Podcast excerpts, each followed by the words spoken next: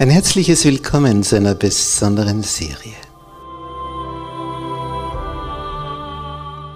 Erfüllte Sehnsucht.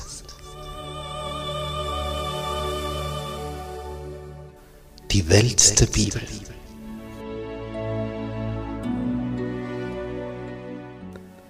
Das Wirken der Apostel. Die gute Nachricht.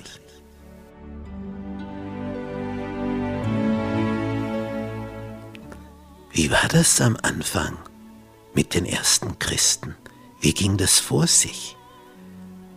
Wie ist diese Urgemeinde entstanden? Wie, wie haben die ihr Dasein gestaltet? Und dann der große Apostel Paulus. Wo ist er überall hingezogen? Wie schaffte er es aus dem Nichts, eine Christengemeinde nach der anderen zu gründen, in heidnischem Umfeld? Was war sein Geheimnis? Für seine Kraft.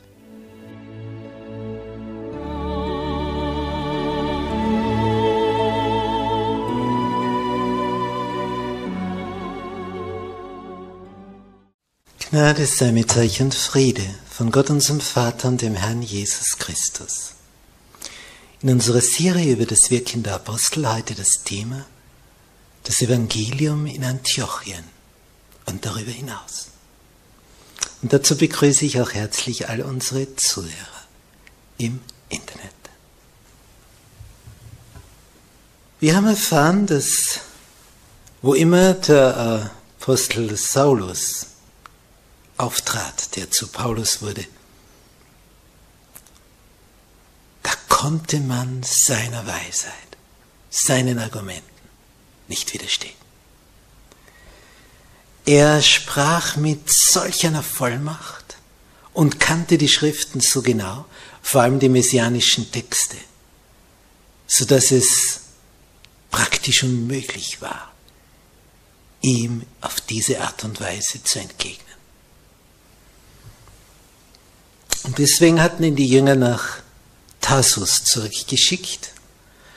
Als aber dann die Heiden in Antiochien, der römischen Hauptstadt der Provinz Asia, in so großer Menge das Wort Gottes annahmen, wurde Barnabas zu ihnen gesandt.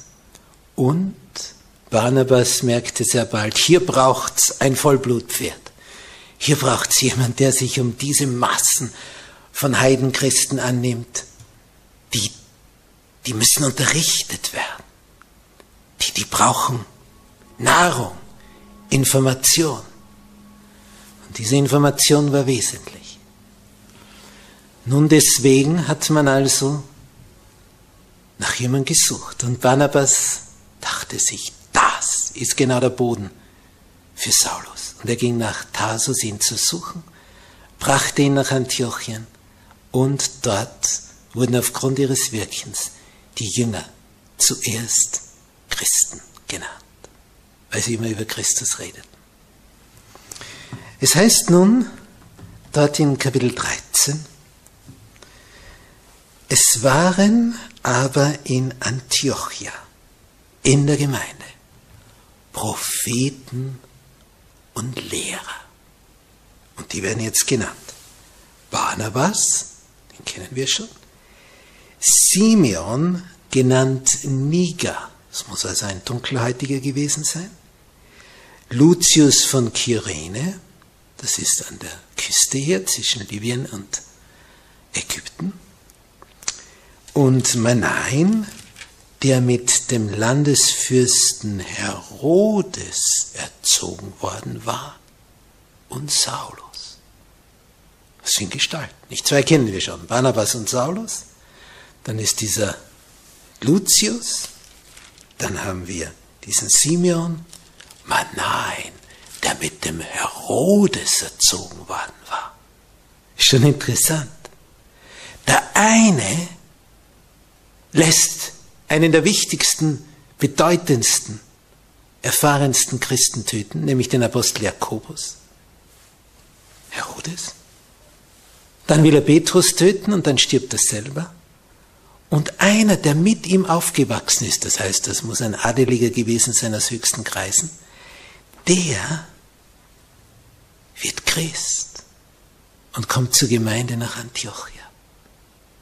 Es ist schon interessant auf dieser Welt, wie hier die Dinge zusammenspielen. Nun die fünf, die sind also hier das elitäre Team, das in Antiochia die Lehre vermittelt. Sie waren Propheten und Lehrer. Und es heißt in Vers 2, als sie aber dem Herrn dienten und fasteten, sprach der Heilige Geist, sondert mir aus Barnabas und Saulus zu dem Werk, zu dem ich sie berufen habe. Da fasteten sie und beteten und legten die Hände auf sie und ließen sie ziehen. Erste Missionsreise. So schaut die Berufung aus. Als sie dem Herrn dienten und fasteten, da sprach der Heilige Geist. Manche meinen, der Heilige Geist wäre eine Kraft. Er ist die dritte Person der Gottheit. Er sprach, der Heilige Geist. Was sagt er? Sondert mir aus Barnabas und Saulus zu dem Werk, zu dem ich sie berufen habe. So spricht der Geist.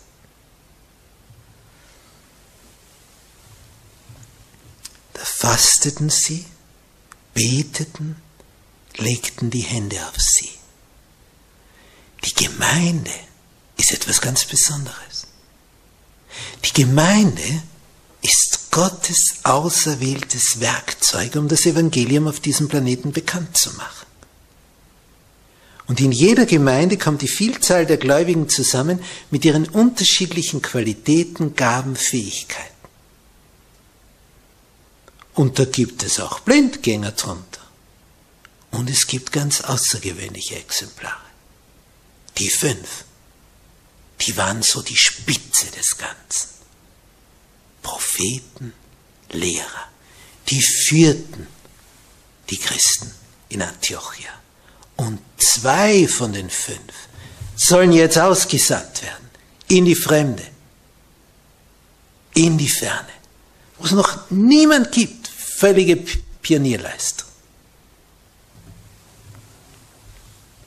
Das Werk, zu dem ich sie berufen habe sondert sie mir aus, Barnabas und Saulus, zu dem Werk, zu dem ich sie berufen habe. Und das ist das besondere Werk bis heute. Das Evangelium soll weitergehen, weiter, weiter, weiter, immer weiter hinaus und weiter hinaus, ohne Ende. Es soll nicht aufhören. Es soll weitergehen und weitergehen. Diese Amtsübertragung durch Hand auflegen ist nicht etwas, wodurch die Kraft überströmt, sondern es ist etwas, wodurch die Gemeinde den Ausgesandten die Autorität übergibt. Sie stattet sie mit der Würde des Auftrags aus. Sie haben sich nicht selber berufen, sie haben sich nicht selber gesandt. Der Geist macht das über seine Gemeinde. Es steht eine Gemeinde hinter den Ausgesandten. Das ist das besondere Element. So hat es Gott geordnet und geführt. Nun, Vers 4. Nachdem sie nun ausgesandt waren vom Heiligen Geist, kamen sie nach Seleucia und von da zu Schiff nach Zypern. Seleucia, das ist die Hafenstadt in der Nähe von Antiochia das Tor zum Meer und sie fahren hinüber nach Zypern. Das ist die Insel, von der Barnabas stammt. Er kommt von dort. Da kennt er sich aus. Tja, und als sie in die Stadt Salamis kamen, die erste Hafenstadt, wo sie anlegen, verkündigen sie das Wort Gottes in den Synagogen der Juden. Denn Paulus weiß ja, was er da zu verkünden hat. Er hat ja die messianischen Texte studiert. Sie hatten aber auch Johannes als Gehilfen bei sich. Diesen Johannes Markus im Haus seiner Mutter Maria hatte die Gemeinde in Jerusalem gebetet, als Petrus im Gefängnis war. Und dorthin war Petrus gekommen, hatte angeklopft, wo die Magd Rode an der Tür stand und vor Freuden die Tür nicht auftat und dann hineinlief und sagte, Petrus stehe draußen, wo die gesagt haben, du bist von Sinnen. In dem Haus ist Johannes Markus groß geworden, wo ein Petrus dann vor der Tür stand. Muss also eine besondere Mama gewesen sein, dass in ihrem Haus in der Nacht eine Gebetsversammlung war muss eine besonders gläubige Frau gewesen sein, die ihr Haus dafür öffnete, für eine Nachtversammlung, Gebetsversammlung für Petrus. Nun, wir erfahren keinerlei Reaktion. Das Ganze war in dieser Stadt Salamis etwas, was scheinbar nicht von Erfolg gekrönt war. Die gehen voller Freude fort, von Gott ausgesandt, verkünden in den Synagogen. Anscheinend kein Ergebnis. Als sie die ganze Insel bis nach Paphos durchzogen hatten, wir in Vers 6, quer durch, hier Salamis, hier Paphos. Was ist nun in Paphos? Das ist die Stadt, wo der Statthalter der Römer seinen Sitz hat. Da trafen sie einen Zauberer und falschen Propheten, einen Juden, der hieß Bar Jesus, das heißt Sohn des Jesus. So nannte sich der. Der war bei dem Statthalter Sergius Paulus, der römische Chef der Insel. So wie Pontius Pilatus haben wir hier Sergius Paulus. Und es das heißt von ihm, ein verständiger Mann. Und der erfährt, was da Barnabas und Saulus in den Synagogen da verkünden. Und dieser rief Barnabas und Saulus zu sich und begehrte, das Wort Gottes zu hören. Das ist ein Satz. Ein römischer Statthalter erfährt, da sind zwei neue angekommen in der Stadt bringen alle in Aufruhr, erzählen da irgendetwas von einem Jesus, der gestorben wäre und dann auferstanden wäre. Er begehrte, das Wort Gottes zu hören. Nun, wie der sich so öffnet und zuhört und hoch interessiert ist, da schaltet sich auf einmal dieser Zauberer ein, der bisher anscheinend Macht ausgeübt hat auf diesen Statthalter. Der heißt Elimas. Er versuchte nun, dieser Zauberer, Elimas, den Statthalter vom Glauben abzuhalten. Jetzt wissen wir schon, wo der Knabe herkommt. Der ist ein Medium des Teufels, des Gegenspielers Gottes. Der merkt, wie ihm die Fälle davon schwimmen und jetzt will er gleich von Anfang an wehren, dass hier der Stadthalter gar nicht näher sich mit der Materie beschäftigt und auseinandersetzt. Was macht jetzt Saulus? Und hier in Vers 9, hier haben wir jetzt den Wechsel. Saulus aber, der auch Paulus heißt da, wo es um diesen Sergius Paulus geht, diesem Statthalter auf Zypern, da jetzt, genau wo Saulus vor Paulus steht, steht der Vers, Saulus aber, der auch Paulus heißt. Und das bedeutet der Geringe. Denn Paulus sah sich als einer an, der sagt, ich bin nicht wert, dass ich das verkünde, denn ich war ein Verfolger. Ich habe Christen umgebracht ich bin ein Geringer. Was sagt er? Voll Heiligen Geistes steht da. Er sieht diesen Elimas, diesen Zauberer an und was sagt er? Du Sohn des Teufels, voll aller List und aller Bosheit, du Feind aller Gerechtigkeit, hörst du nicht auf, krumm zu machen die geraden Wege des Herrn? Und nun siehe, die Hand des Herrn kommt über dich und du sollst blind sein. und die Sonne eine Zeit lang nicht sehen. Ja, sagen kann man das schneller mal. Du sollst blind sein. Aber hier geschieht's. Auf der Stelle fiel Dunkelheit und Finsternis auf ihn. Und er ging umher und suchte jemanden, der ihn an der Hand führte. Und das vor den Augen des Statthalters. Und die zwei, die waren eng beisammen. Das scheint also so ein Berater des Statthalters gewesen zu sein. Vers 12. Als der Statthalter sah, was geschehen war. Der Paulus sagt, sei blind, der ist blind. Wurde er gläubig. Als der Statthalter sah, was geschehen war, wurde er gläubig. Und er verwunderte sich über die Lehre des Herrn. Er verwunderte sich über die Lehre des Herrn.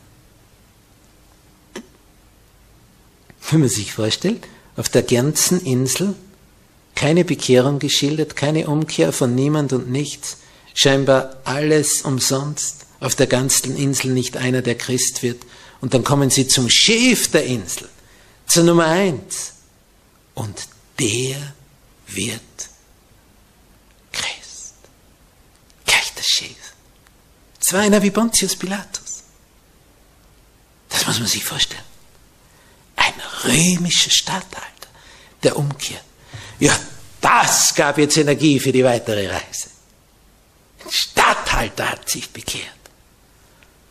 Die fuhren mit Freude hinüber in den Ort Antalya, damals Atalia, der Ort, wo heute Hotels an Hotels sich aneinander reihen. Das war der erste Ort an der türkischen Küste, wo das Evangelium verkündigt wurde. Dort begann's. Heute gibt es dort einen Flughafen und ein Hotel nach dem anderen und im Sommer nackte Leiber ohne Ende, die sich da die Sonne auf den Bauch scheinen lassen. Heute ein Touristenzentrum ohne Gleich. Damals noch ein kleinerer Ort, aber eine wichtige Hafenstadt für die Römer. Es heißt, Paulus aber und die um ihn waren, fuhren von Paphos ab und kamen nach Perge in Pamphylien. Antalya ist die Hafenstadt und wenn man dann ein bisschen ins Landesinnere kommt, dort ist Perge. Vor drei Jahren war ich dort habe mir die Ruinen dieses Perge angesehen und da hat mich eins interessiert. Das, was hier steht. Ich fragte mich, was ist das für eine Landschaft? Wie muss es dort aussehen? Und ich habe das dort in Berge aufmerksam betrachtet. Das ist eine Ebene von der Flussmündung her und dahinter siehst du in einer gewissen Entfernung hoch aufragende Berge mächtiges Gebirge. Und es wirkt umso mächtiger, weil vorher die Küstenebene ist und dann geht das praktisch wie eine Wand hoch. Und das hat sich einer angesehen. Der junge Begleiter, Johannes Markus. Und dann hört er Geschichten bei diesen Bergen, bei diesen Schluchten. Räuberband. Die schlagen dich tot und nehmen dir alles weg, was du hast. Er sieht diese Berge, diese mächtigen, so Gebirge hat er noch nie gesehen. Er kriegt Angst. Und er sagt zu Barnabas und Paulus, ich fahre wieder heim zu meiner Mama. Ich will nicht mehr. Ich traue mich nicht mehr. Ich habe Angst. Einfach Angst, mit euch weiterzugehen. Da wollt ihr hinauf, zu diesen Bergen? Und Paulus stellt klar, das gibt's nicht, man kann nicht mittendrin einfach abhauen. Das geht nicht. Aber der geht trotzdem. Der verliert so jeden Mut. Es ist sogar besser, er geht, als wenn einer so zu zittern beginnt. Denn wenn man heute als Tourist dorthin kommt, ja, dann macht man alles für dich, um dir das Geld aus der Tasche zu ziehen. Man macht es heute nur anders. Früher bekamst du einen Schlag auf den Kopf, um dir das Geld aus der Tasche zu ziehen. Heute lächeln sie, zeigen dir ihre Zähne und ziehen dir das Geld auch aus der Tasche. Jedenfalls, der ging zurück, fuhr zurück übers Meer nach Jerusalem. Jetzt sind sie nur mehr zu zweit. Ein Drittel ihrer Mannschaft fehlt. Vorher zu dritt, jetzt nur mehr zu zweit. Er fehlt ihnen, der Johannes Markus. Der war jung, der konnte viel tragen, er war kräftig. Sie gehen vom Berge weiter, ziehen nordwärts mitten hinein in dieses Gebirge und kamen nach Antiochia. Das ist aber ein anderes Antiochia. Es hieß nämlich einmal ein Herrscher in diesen Gegenden so und der hat eine Stadt nach der anderen gegründet und sie nach seinem Namen benannt. So gibt es auch so viele Orte, die Alexandria heißen, aber eine wurde besonders berühmt, die Hafenstadt in Ägypten.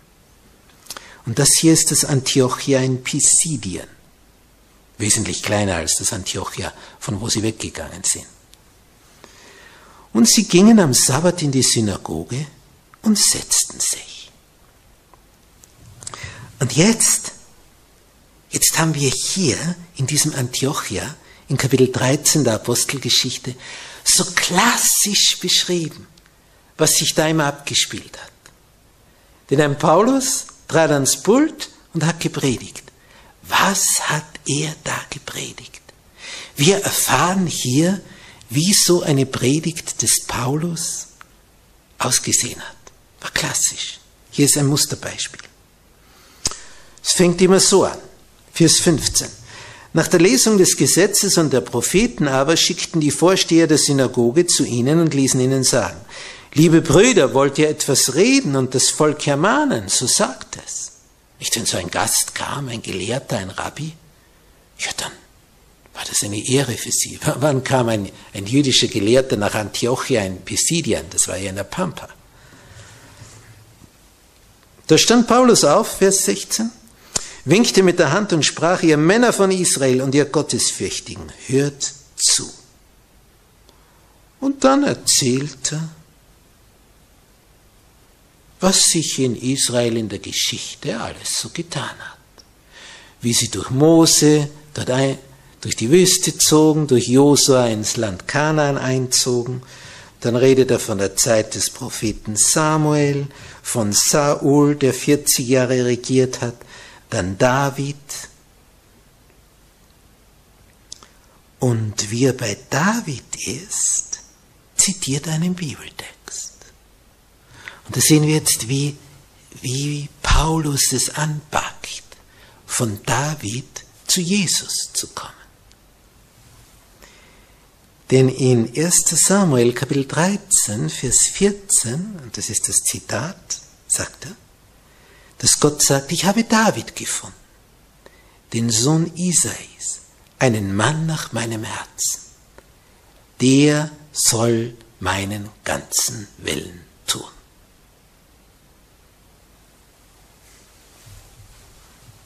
So, und an der Stelle, wo David genannt ist, jetzt macht Paulus den Sprung. Vers 23.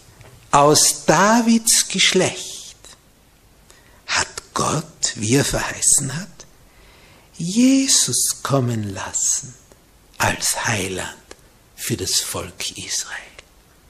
Jetzt ist am Punkt.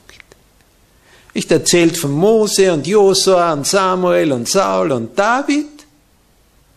Aus dem Geschlecht Davids kommt der Messias. Das war Jesus. Jetzt ist er beim Thema. So hat er sich eingeführt.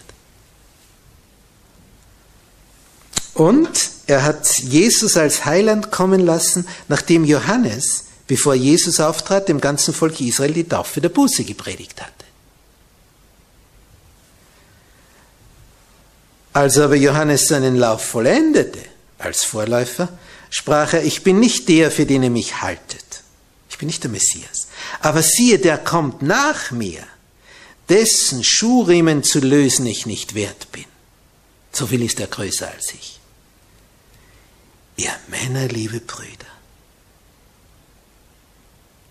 Und jetzt sagt er, die Einwohner von Jerusalem und ihre Oberen, die haben, weil sie Jesus nicht erkannten, die Worte der Propheten, die an jedem Sabbat vorgelesen werden, die haben die Worte der Propheten mit ihrem Urteilsspruch erfüllt. Das musste so geschehen. Es musste so geschehen, dass er getötet wird. Obwohl sie nichts an ihm fanden, das den Tod verdient hätte, baten sie doch Pilatus, ihn zu töten. Und als sie alles vollendet hatten, was von ihm geschrieben steht, Jesaja 53, nahmen sie ihn von dem Holz, legten ihn in ein Grab. Aber Gott hat ihn auferweckt von den Toten. Und er ist an vielen Tagen denen erschienen, die mit ihm von Galiläa hinauf nach Jerusalem gegangen waren. Die sind jetzt seine Zeugen vor dem Volk. Und wir verkündigen euch die Verheißung, die an die Väter ergangen ist, dass Gott sie uns, ihren Kindern, erfüllt hat, indem er Jesus auferweckte.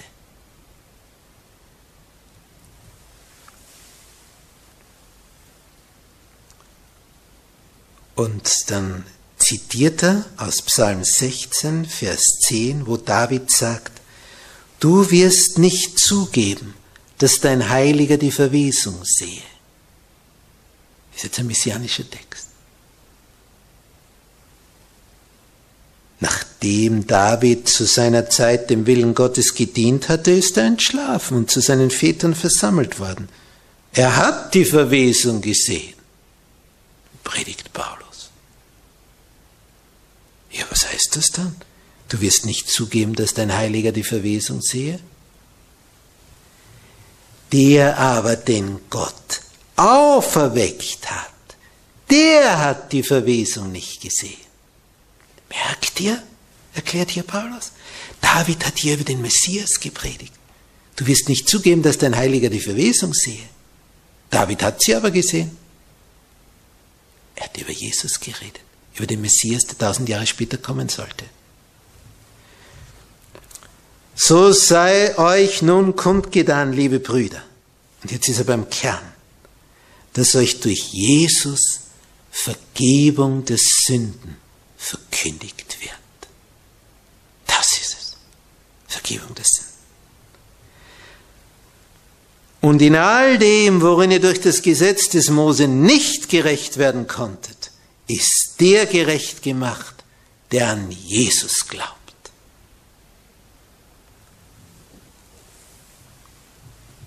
Jetzt hat er es gesagt. Jesus ist der Messias. Dann ist die Predigt zu Ende. Vers 42, als sie aber aus der Synagoge hinausgingen, baten die Leute, dass sie am nächsten Sabbat noch einmal von diesen Dingen redeten. Sagen wir mal noch mehr her. Ergebnis, als die Gemeinde auseinanderging, folgten viele Juden und gottesfürchtige Judengenossen dem Paulus und Barnabas. Es hat schon Bekehrungen gegeben nach diesem einen Sabbat. Und die ihm da folgen, diese sprachen mit ihnen, also Paulus und Barnabas sprachen mit diesen Neubekehrten und ermahnten sie, dass sie bleiben sollten in der Gnade Gottes. Das eine ist zu Jesus zu kommen und das andere ist bei ihm zu bleiben. Das eine ist zu heiraten und das andere ist in der Ehe zu bleiben. Vers 44. Am folgenden Sabbat aber. Was da jetzt steht. Am folgenden Sabbat aber. Denn was sie da gehört hatten an dem Sabbat, das haben alle zu Hause erzählt und die haben es wieder dem Nächsten erzählt. Jeder hat es wieder seinem Freund erzählt, der wieder seinem Freund. Und, und das ist jetzt ein Satz. Apostelgeschichte Kapitel 13, Vers 44. Ah, das ist ein Text. Da kommt Freude auf. Am folgenden Sabbat aber kam fast die ganze Stadt zusammen, das Wort Gottes zu hören. Alles, was krabbeln konnte, war bei der Synagoge. Die hatten natürlich drinnen nicht mehr Platz, musste man im Freien machen. Als aber die Juden die Menge sahen, wie geht's weiter? Frohlockten sie? Hm, weit gefehlt. Wurden sie neidisch? Nicht solange sie gepredigt haben, war die Synagoge halb leer. Jetzt kommen Barnabas und Paulus und die Synagoge hat fast die Leute nicht mehr. Sie wurden neidisch. Sie widersprachen dem, was Paulus sagte und lästerten. Das hört ihnen nicht so und was die sagen und das ist ja ganz verkehrt und und und und und und und. Paulus und Barnabas aber sprachen frei und offen. Euch, nämlich euch Juden, musste das Wort Gottes zuerst gesagt.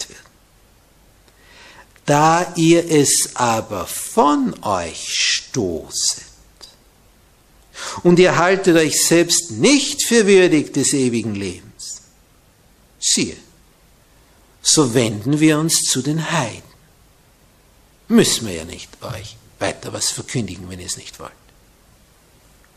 Denn so hat uns der Herr geboten, und er zitiert Jesaja 49, Vers 6, ich habe dich zum Licht der Heiden gemacht damit du das Heil seist bis an die Enden der Erde. Das war so sein Losungswort. So hat Paulus sich gesehen, ich habe dich zum Licht der Heiden gemacht. Vers 48. Als das die Heiden hörten, wurden sie froh und priesen das Wort des Herrn. Und alle wurden gläubig die zum ewigen Leben bestimmt waren. Und das Wort des Herrn breitete sich aus in der ganzen Gegend. Heiden werden Christen. Nach dem ersten Sabbat waren auch Juden darunter. Aber die anderen Juden dagegen gearbeitet. Und als jetzt die Heiden Christen werden, werden die Juden wieder neidisch. Es heißt hier, aber die Juden hetzten gewisse Leute auf. Wen denn? Die gottesfürchtigen, vornehmen Frauen. Sie arbeiten über die adelige, weibliche Oberschicht.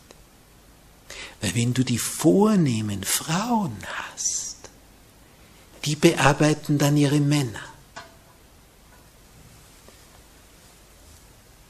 Die vornehmen Frauen und die angesehensten Männer der Stadt hetzten sie auf. Sie stifteten eine Verfolgung an gegen Paulus und Barnabas und vertrieben sie aus ihrem Gebiet. Da kommen die, die ihnen das Wort des Lebens bringen. Sie vertreiben sie. Weil da steht einer dahinter, in der unsichtbaren Welt. Der Teufel. Sie aber schüttelten den Staub von ihren Füßen zum Zeugnis gegen sie und kamen nach Ikonion im Inneren der Türkei, im Herzstück. Die Jünger aber wurden erfüllt von Freude und heiligem Geist. Paulus und Barnabas wollten noch nicht weiter, aber sie wussten immer, wann sie weitergehen mussten. Sie waren meist nicht lange an einem Ort, dann flogen schon die Steine erste Missionsreise. Auf Zypern der Statthalter. In Perge Johannes Markus läuft davon. In Antiochia in Pisidien kam fast die ganze Stadt zusammen, das Wort Gottes zu hören. Was für ein Auflauf! Oh, was haben wir für einen Gott? So begann das Evangelium zu rennen und sich auszubreiten. Auf welcher Seite stehst du? Willst du auch aufhetzen, wie das die Juden damals machten? Oder willst du dich freuen in dem Herrn, wie es hier steht? Die Jünger aber wurden erfüllt voll Freude und Heiligem Geist. Auf welcher Seite stehst du? Wohl dir, wenn es die richtige ist. Amen. Unser Vater im Himmel, du hast Barnabas und Paulus ausgesondert für diese erste Missionsreise und was da für Wunder geschehen sind. Wunder über Wunder. Ein Statthalter, ein Statthalter, ein Römer wird Christ. Ein Zauberer wird blind. Eine ganze Stadt wie in Antiochia in Pisidien ist auf den Beinen, um die Predigt zu hören. Oh ja, es ist, es ist nicht zu fassen, was da alles geschehen ist. Oh, du unser Vater, wir sehnen uns danach, dass wir das hier sehen. Und wir wissen, zuerst braucht es diese Ergebenheit dir gegenüber, dass wir uns ganz hingeben, dann kannst du durch uns etwas geben. Hab Dank, Herr.